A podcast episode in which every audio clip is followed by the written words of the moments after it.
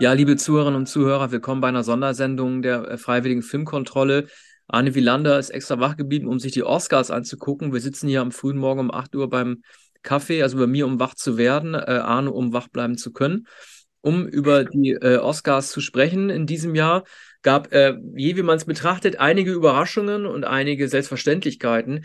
Großer Oscar-Gewinner ist Everything, Everywhere, All at Once. Der hat sieben bekommen. Ich habe jetzt nicht nachgeguckt, wann der letzte Film sieben bekommen hat, aber ähnlich hoch, nämlich acht. Das liegt schon sehr lange zurück mit Slumdog Millionär 2009. Danach gab es noch zweimal sechs. Einmal für Mad Max Fury Road und einmal für La La Land, aber sieben, das ist schon fast eine, äh, sagen wir mal so 80er, 90er Jahre Stärke an Verleihung. Ja, nun hat man sich entschieden, einen äh, Film auszuzeichnen, der so ein bisschen Nonstop-Nonsens ist. Klimbim, Verwechslungskomödie mit vier Türen. Didi Hallervorden. Ähm, ja, also ich habe diesen Film noch nie gemocht. Ich meine, Multiversum äh, ist sehr, sehr in, Megaversum. Das kennt man ja von den ganzen Marvel-Filmen. Da hat man sich anscheinend entschieden, äh, diesen Film auszuzeichnen. Natürlich auch ein Zeichen für die Diversität. Nur deshalb hat dieser Film so viele Oscars bekommen können. Wäre die Besetzung anders aufgestellt, hätte er mit Sicherheit nicht so viele bekommen. Arne, bevor ich an dich übergebe, weil ich habe das ja noch nicht mal gesehen, ist schon bemerkenswert. Ich kann mich nicht daran erinnern, wann das letzte Mal ein Film in der Darstellerriege mit drei Oscars ausgezeichnet. Ja. Die Hauptdarstellerin und die beiden Nebendarsteller. Also ein, sowas würde man ja fast schon Ensemblefilm nennen. Das kann man sagen. Das ist auch tatsächlich ein Ensemblefilm. Es ist ein bisschen so, als hätte ähm, hier der Sieger vom Sundance Festival gewonnen oder als, als sei es das Sundance Festival, wo, wo ein solcher Film natürlich reüssiert. Du hast nur noch gar nicht gesagt, dass im Westen nichts Neues vier Oscars gewonnen hat und äh, doch einigermaßen überraschend. Also man hat mit dem Preis für den äh, besten internationalen Film oder besten nicht englischsprachigen Film äh, gerechnet. Aber hier wurde auch der äh, Komponist ähm, den wir als Hauschka kennen. Ähm, Ber Bertelmann, Volker Bertelmann. ja, Volker. Volker Bertelmann, der, der, der englische Kameramann. Edward Berger war mit hier auch mit dem Schauspielerensemble mit, äh, mit drei Schauspielern auf die Bühne gegangen. Und nun ist natürlich großer Jubel in Deutschland, weil es so etwas noch nie gegeben hat. Das ja. ist ein. Ich wollte gerade sagen, also äh, die anderen Oscar-Gewinner wie ähm, das Leben der anderen oder nirgendwo in Afrika oder Blechtrommel, die haben ja nur einen einzigen bekommen, nämlich in der besten fremdsprachigen Kategorie. Das Boot war für acht nominiert, hat aber gar nichts bekommen. Und jetzt hat ein deutscher Film sogar gleich vier bekommen. Es gab im Vorfeld dieser Verleihung sehr, sehr viele Artikel, gerade in deutschsprachigen Medien, warum die ähm, Deutschen mit diesem Film im Westen nichts Neues so sehr gefremdelt haben. Aber ich glaube, keiner hat das Offensichtliche ausgesprochen, nämlich ähm, die deutsche Presse hat deshalb mit diesem Film gefremdelt, weil keiner der Beteiligten zur Clique gehört. Keiner von denen ist derjenigen, die seit Ewigkeiten sich abrackern dafür, für irgendwas nominiert zu werden. Aber ähm, und stattdessen sind hier ausschließlich Leute nominiert worden, die nie groß in den Medien, in deutschen Medien eine Rolle gespielt haben.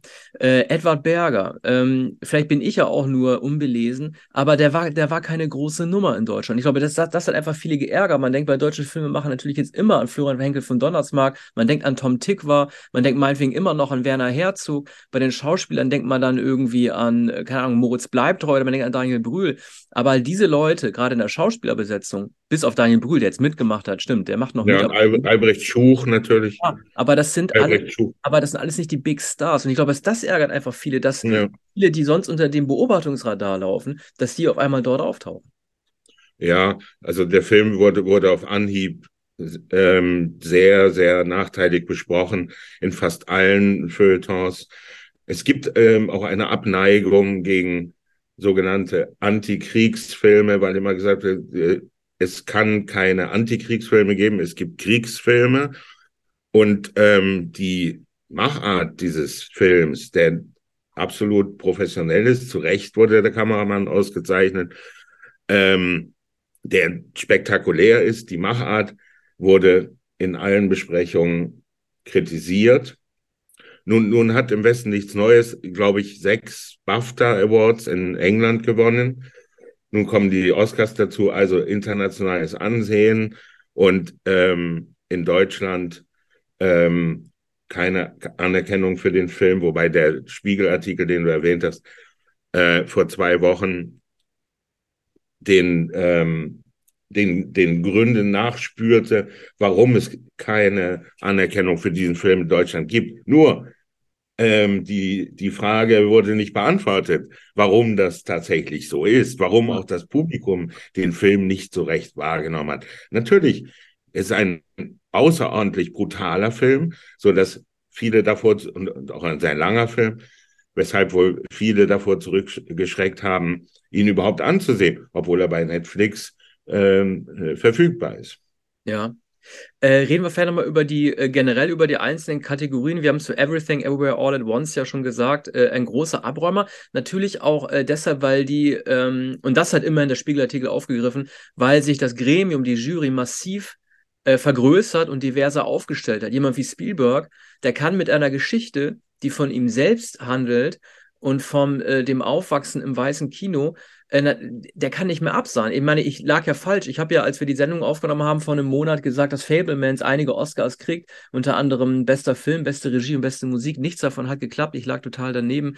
Und das ist mir jetzt auch klar geworden. Also die, die Durchmarschiernummer für ihn, die funktioniert nicht mehr. Aber er war ja nicht der Einzige, der äh, nichts bekommen hat. Banshees of, of wurde mit nichts ausgezeichnet. Elvis, glaube ich, auch nichts. Am meisten habe ich mich tatsächlich geärgert über die Nichtberücksichtigung äh, Berücksichtigung von Tar.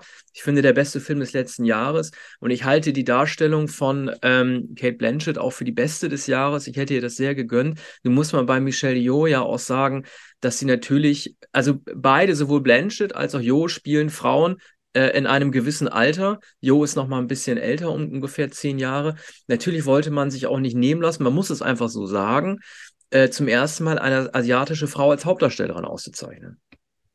Ja, sicherlich. Das wurde schon vorher gesagt. Es ist in, in gewisser Weise natürlich auch ein Sammelpreis oder Preis fürs Lebenswerk von Michel Yeoh. Äh, Kate Blanchett hat schon, schon gewonnen, hat zweimal gewonnen, glaube ich sogar, ja. Nebendarstellerin und Hauptdarstellerin. Das ist, ist eine spektakuläre Leistung.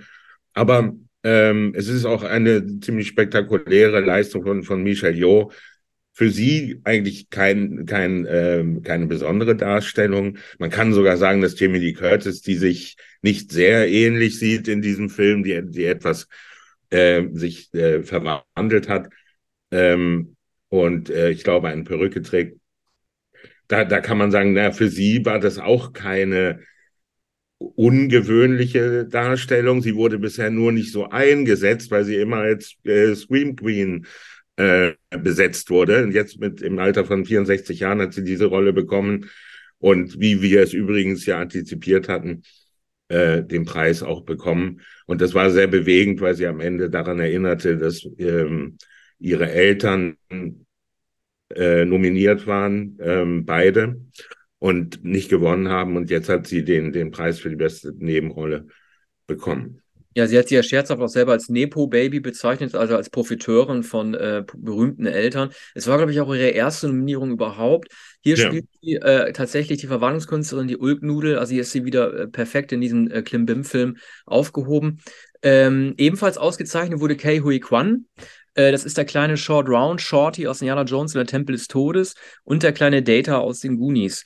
Äh, er hat ähm, zum Dank gesagt, ähm, das ist der amerikanische Traum. Und das stimmt ja auch. Er war über Jahrzehnte weg nach 1985, hat immer wieder kleine Rollen gemacht, aber war in Hollywood nicht mehr präsent. Asiatische Schauspieler haben es eh schwer dort. Und nun hat er auf Anhieb gleich seinen Oscar bekommen. Harrison Ford, der mit ihm im Tempel des Todes gespielt hat, hat ja dem Ensemble am Ende den Oscar überreicht. Und Kei Kwan hat sich kaum eingekriegt. Die beiden Freunde, also Indiana Jones und Short Round, wieder vereint. Hab gestern noch mit meinem Sohn Tempel des Todes geguckt und der war auch sofort angefixt von äh, Short Round, von Kei Hui Kwan. Das ist mhm. für mich die größte Freude und größte Überraschung, dass der einen Oscar bekommen hat. Ja. Dieser, mit dieser diese Vorgeschichte erklärt es natürlich etwas, dass, ähm, dass der Schauspieler schon bekannt war und dass es sich um einen Comeback-Hit handelt. Er hat, er hat die, seine Rede auch ähm, entsprechend äh, gestaltet. Es äh, kann, es kann wahrscheinlich, es, es ist wahrscheinlich kein Zufall, dass Harrison Ford am Ende den Preis überreicht hat. Ne? Also hätte man, also weshalb nun ausgerechnet Harrison Ford für den Hauptpreis? Ja, ich glaube, er wollte einfach wieder auf die Bühne, um zu zeigen, dass Indiana Jones bald ja. ansteht und dass er auch fit ist und dass er nicht zu ja. sehr fit gemacht wurde für den Film, sondern dass er wirklich fit ist. Ähm, Brandon Fraser, beste Hauptrolle.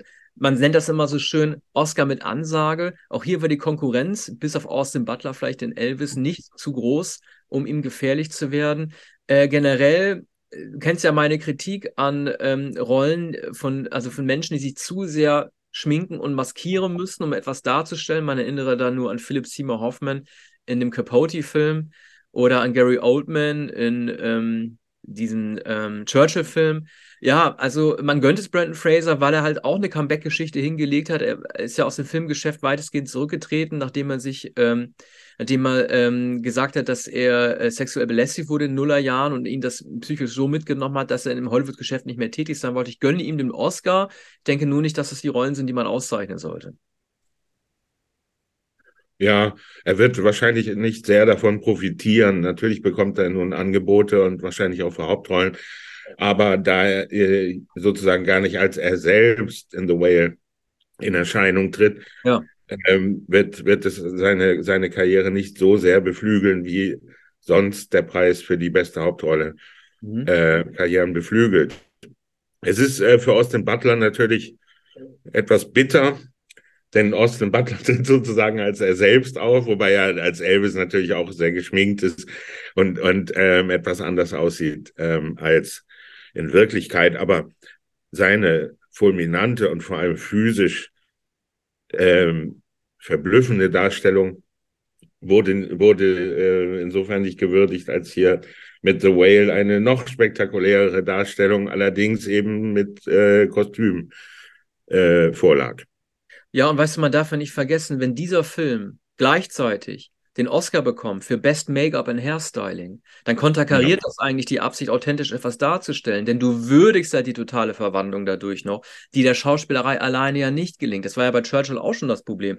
Wenn du also nicht nur den Schauspieler würdigst, sondern gleichzeitig auch das Team, das dahinter steht, davon mal ganz abgesehen, das hat ein bisschen Geschmäckle. Also ich finde das immer schwierig, wenn es darum geht, diese extrem ähm, äh, adipösen Menschen darzustellen und dann die Leistung zu würdigen, dass du einen dünnen Menschen nimmst und den dann halt dick machst. Ich finde das, find das schräg. Also ich finde, finde das unangenehm. Ich finde, dass damit tut meiner Sache auch nicht unbedingt einen Gefallen.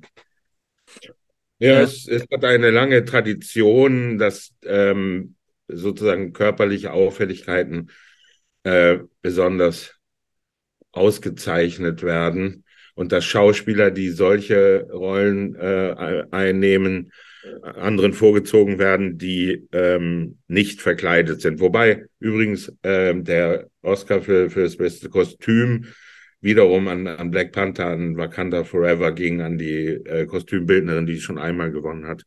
Ja. Äh, gut, machen wir weiter mit, mit Song und mit Musik. Ähm, machen wir den Song erstmal. Ich habe mich total gefreut, dass, ähm, ich muss das kurz mal vorlesen, weil ich das nicht auswendig sagen könnte, dass ähm, das Lied Natu Natu von Kala Bairava und Rahul äh, Sibli Gunji ausgezeichnet wurde. Man kann den Film RRR, RRR, den kann man auf Netflix sehen. Und das war für mich, abgesehen von Tar, auch der beste Film des letzten Jahres. Das ist so ein Bollywood-Film, wobei nein, das ist nicht Bollywood. Der nordindische Filmmarkt hat einen anderen äh, Namen. Ein dreistündiger Film mit Action und Tanz ähm, wer die ersten zehn Minuten übersteht mit einer gewaltigen Action-Szene, in der ein einziger Soldat einer Armee aus ca. 10.000 Leuten im direkten äh, ähm, Face-to-Face-Kampf besiegt, sowas gab es noch nicht zu sehen. Äh, der Film wurde ansonsten nicht nominiert, wir brauchen da nicht groß überreden. Ähm, ich hätte natürlich auf Lady Gaga getippt mit Hold My Hand oder Rihanna mit ihrem Comeback-Song Lift Me Up. Ja, und beide wurden auch auf dem diesmal nicht roten, sondern Champagner- oder cremefarbenen Teppich gefilmt und das sind, sind die, die Ausschnitte, die am meisten gezeigt werden, weil ein, ein Fotograf, der mit vielen Kameras behängt war, beinahe über Lady Gaga gestolpert wäre oder tatsächlich sogar gestolpert ist, woraufhin sie äh, um, um, umkehrte und ihn fragte, ob, äh, ob ihm wohl sei. Und oh ja. der Mann hatte sich schon wieder gefangen. Das ist, äh, das war passierte vor der Veranstaltung und Rihanna hatte äh, in, in ihrem äh, Kleid als schwangere Frau auch einen, einen großen, glamourösen, graz, grazilen Auftritt. Ja. Aber beide haben nur nicht gewonnen. Es war allerdings ausgemacht. Man wusste vorher von dem Song. Der, der, der Song wurde ähm, äh, gezeigt wie früher Gangnam Style und es war vollkommen äh, eindeutig, dass, dass, äh, der, äh, dass er einen Oscar bekommen würde. Volker Bertelmann, ja. bester Score, ne? über den haben wir ja gesprochen. Ich musste den Namen ehrlich gesagt jetzt auch gerade noch mal eben nachschlagen. Nicht berücksichtigt wurden äh, Justin Hurwitz Babylon, Banshees of Inisherin, Everything Everywhere All at Once und John Williams für die Fablemans. Äh, ja, ich glaube, das dürfte wahrscheinlich, ich weiß nicht, wie es in den 20er oder 30er Jahren mit deutschen Komponisten bei den Oscars war, aber ich könnte mir vorstellen, dass es das, das erste Mal ist. Nein, Quatsch, Hans Zimmer hat ja auch schon als deutscher Oscars bekommen. Nein, also war keine, war keine Premiere. Ähm, Kostümdesign, Black Panther dürfte uns nicht überraschen. Kamera, Westernfront, Original Screenplay, uh, Play, Everything Everywhere All at Once, Adapted Screenplay, Women Talking, Sound war Top Gun, Schnitt Everything Everywhere, ähm, Avatar, ne? Ich glaube, der hat nur eine Nominierung bekommen und hat die dann gleich erhalten für die besten Spezialeffekte. Hier hätte ich tatsächlich gehofft, egal wie revolutionär diese Volume- oder Mocap-Geschichten sind, ich hätte mir doch den Oscar für Top Gun gewünscht für die Spezialeffekte. Ja.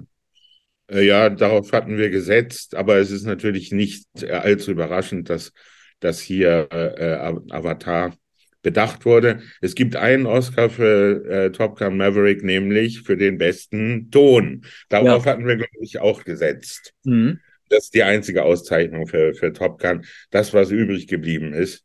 Ich weiß nicht, Ton oder Tonschnitt? Ton. Äh, ich gucke mal ganz kurz. Das müsste äh, bester Sound einfach gewesen sein. Äh, Tonschnitt ja. gibt es hier nicht mehr. Das gab es mal, ah, Tonschnitt. Ja. Das ist hier nicht mehr aufgelistet. Ähm, Aber der Ton ist natürlich toll in Top Gun Maverick. Auf jeden Fall, der klingt ja halt original. Die Flugzeuge. Ja. Ähm, Best Animated Feature, Guillermo del Toro's Pinocchio, den kann man auf Disney sehen. Darüber habe ich mich total gefreut. Ähm, er hatte ja, ähm, jetzt fällt mir der Film nicht mehr ein, den er nach Shape of Water gemacht hat, für den er als bester Film und bester Regisseur ausgezeichnet wurde. Äh, der wurde ja so ein bisschen übergangen. Jetzt hat er schon wieder als Filmemacher einen Oscar bekommen. Es ist im Grunde genommen sein zweiter Regie-Oscar im übertragenen Sinne nach äh, Shape of Water von, glaube ich, 2016 oder 17. Ähm, mhm. Der bessere der beiden Pinocchio-Filme aus dem letzten Jahr. Der andere ist ja von Robert äh, total untergegangen, Zemeckis und äh, Tom mit einem Razzie ausgezeichnet worden, äh, Colonel Parker Hanks äh, wo man ja den echten Pinocchio, wie er halt in den Disney-Filmen war, einfach so eingearbeitet hat. Hier hat man stattdessen bei Guillermo de Toros Pinocchio einen neu entworfenen Holz-Pinocchio in einem wirklich wunderschön animierten Film. Ich bin sehr froh, dass dieser Film als bester Animierter ausgezeichnet wurde und nicht einer von Pixar oder Disney, der nur mit 3D-Effekten arbeitet. Also mhm. spitzenmäßig. Marcel, uh, The Shell with Shoes On war auch gut.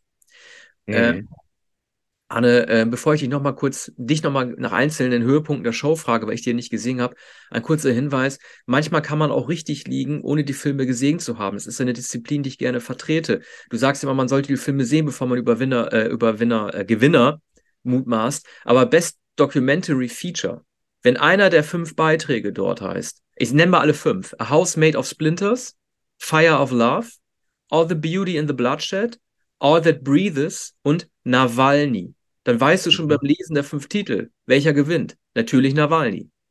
Mhm. So ist es. Ja. ja. Wir kennen ja. diese Filme noch nicht. Ne? Ja. Natürlich äh, ist man gespannt auf den Nawalny-Film. Ja. Ähm, Wäre es ähm, Sean Penns Zelensky-Film gewesen, hätte das nicht überrascht. Ich habe gelesen, vielleicht kannst du mir über einzelne Höhepunkte noch sprechen. Äh, ich habe gelesen, dass bei dieser Liste der ähm, äh, ist diese In Memoriam-Liste, ne? Die ist ja immer sehr, sehr beliebt, weil äh, da geht es ja darum, dass man guckt, wer ist drin und wer ist nicht drin, wen hat man denn bloß vergessen und so weiter. Irgendwie hat ja Lenny Kravitz hat ja äh, live gesungen, wenn ich es richtig sehe. Ja, Aber ähm, es gibt einige Namen, die wurden gelistet, die wurden vergessen. Anne Hash wurde nicht gelistet. Paul Sorvino wurde nicht gelistet, den man ja kennt aus Goodfellas. Und Tom Sizemore. Vielleicht war es einfach zu spät, man konnte ihn nicht einbauen. Ne? Wie hast du das wahrgenommen? Nein, das glaube ich nicht. Also bei Herrn Hash sicherlich nicht. Und äh, auch bei Sorvino nicht. Aber wieso kamen die nicht vor? Es gibt ja, es gibt keine Erklärung dafür. Also ähm, es sei denn, äh, sie hätten, äh, sie hätten den, den Zeitraum begrenzt, aber äh, warum sollte das so sein? Das, das war im letzten Jahr und es war äh, nach März 2022, soweit ja. ich weiß. Ähm, bei allen dreien. Das ist schon öfter vorgekommen. Es wird da nicht ordentlich Buch geführt. Äh, man, hat, man hat wahrscheinlich sich darum bemüht, Lenny Kravitz äh, zu bekommen die ganze Zeit und nicht daran gedacht, ähm, ordentlich die, die Liste äh, zu führen. Ja, das ist auch irgendwie, weil äh, man, man mutmaßt ja oft, dass da politische Gründe äh, hinterstecken. Ich hatte ja mal diesen Artikel gelesen, in dem gemutmaßt wurde, dass Bernd Eichinger, äh, wann war das, 2011, glaube ich, allein deshalb nicht in der In Memoriam Liste aufgetaucht sei, weil er es mal gewagt hätte, äh, feststehende Platzkarten, die er für eine Zeremonie hatte, an Freunde weiter zu verschenken. Das sei ein großer ja. Paar, ein Do Not. Das sind alles eine Mutmaßung. Ich weiß nicht, in welcher Zeitung ich das gelesen habe. Mhm. Also behaupte das gar nicht selber. Aber das ist immer interessant, sich zu überlegen, ob es vielleicht auch Leute gibt, die in Ungnade gefallen sind. Weil Anne Hash und Tom Sizemore beide ja auch äh, schwierige Karrieren hatten im letzten äh, Abschnitt ihres Lebens und immer wieder und immer wieder halt durch ähm, Eskapaden aufgefallen sind. Aber auch das kann einfach nur eine Mutmaßung sein. Ja, also bei Paul, Paul Sorvino trifft das sicherlich nicht zu. Und ähm, ich glaube auch nicht, dass, dass die beiden anderen Schauspieler deshalb äh, nicht genannt wurden. Also es ist, es ist manchmal rätselhaft. Wo hast du es gelesen? Das ist im Netz. Äh, ja, ja, ich habe das vorhin schon mal recherchiert, wer alles fehlt. Und mhm. die Anekdote mit äh, Bernd Eichen hatte ich vor Jahren. Ich weiß nicht, ob es die FAS war. Ich hatte das irgendwo mal gelesen. Es war ein hochspannender Artikel. Wie ist denn die Academy oder wie ist Jimmy Kimmel denn damit umgegangen? Dass äh, Will Smith äh, aufgrund seiner zehnjährigen Oscarsperre äh, nicht da mhm. sein konnte. Ich habe ja schon gelesen, an seiner Stadt hat ja Halle Berry den Oscar dann äh, vergeben. Ja, es gab einige Witzeleien natürlich. Äh, es war ja nicht schwer, ne? immer mal wieder darauf zu verweisen, dass man mit den Händen nur klatschen solle und sie nicht für andere Zwecke äh, verwenden soll. Naja, also das, das waren alles Gratiswitze und äh, das war aber äh, trotzdem eine souveräne Moderation. Ich glaube, er hat 2017, 2018 moderiert und ist jetzt zurückgekommen.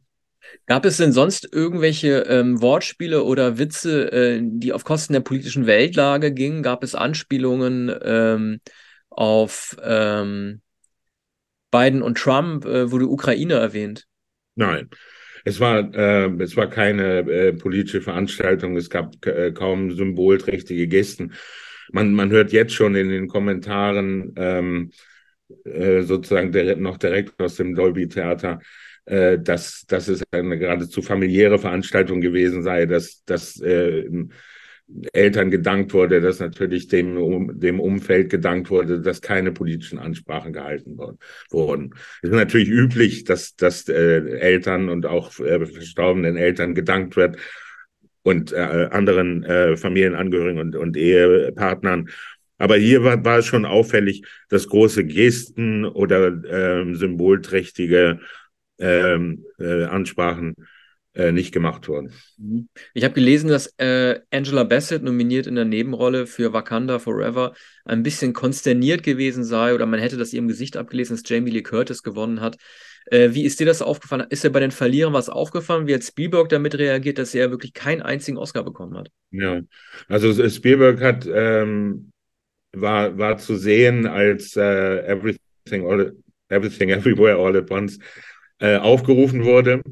Und äh, er weiß natürlich, wenn eine Kamera auf ihn gerichtet ist.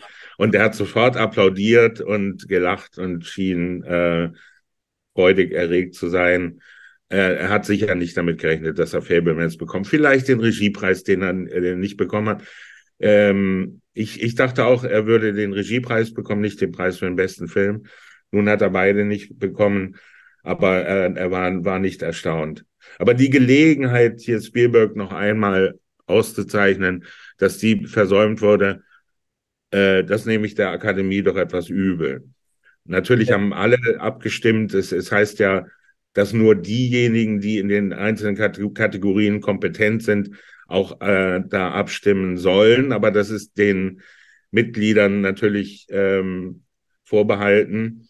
Also sie können das frei entscheiden. Beim besten Film stimmen freilich sowieso alle ab. Mhm. Ja, ich stimme mit dir überein. Also ich will nicht, ich will nicht zu weit greifen, aber ich könnte mir vorstellen, dass ähm, ich kann mir gar nicht vorstellen, dass Spielberg noch mal so sehr in die Nähe eines Oscars kommen könnte. Ähm, gerade weil es eine Biografie ist und ich weiß nicht, welchen politischen Stoff er sich jetzt noch mal greifen könnte, der eine ähnliche Resonanz erfahren könnte. Also mir tut das wirklich leid. Hat denn aber Kate Blanchett, hat die denn wenigstens böse geguckt, als sie übergangen wurde? Ach nein, nein, nein, nein.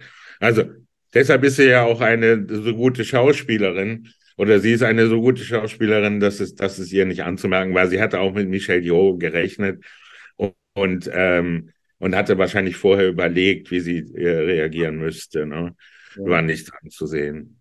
Es gab ja irgendwie vorher so viel Trouble um äh, Andrea Riceborough äh, in ihrem Film To Leslie. Man hat ja gelesen, dass es ein totaler Indie-Film gewesen ist, der irgendwie nur 60.000 eingespielt hat und allein deshalb berücksichtigt wurde, weil sehr viele Stars äh, Social-Media-Kampagnen für sie getrommelt hätten äh, und damit indirekt äh, eine Einflussnahme als Academy-Mitglieder auch vorgenommen hätten und deshalb sogar angeblich zur Debatte stand, zu überlegen, ob sie ausgeschlossen werden könnte. Gab es irgendwelche Anspielungen darauf? Äh, wurde sie in ein besonderes Licht gerückt?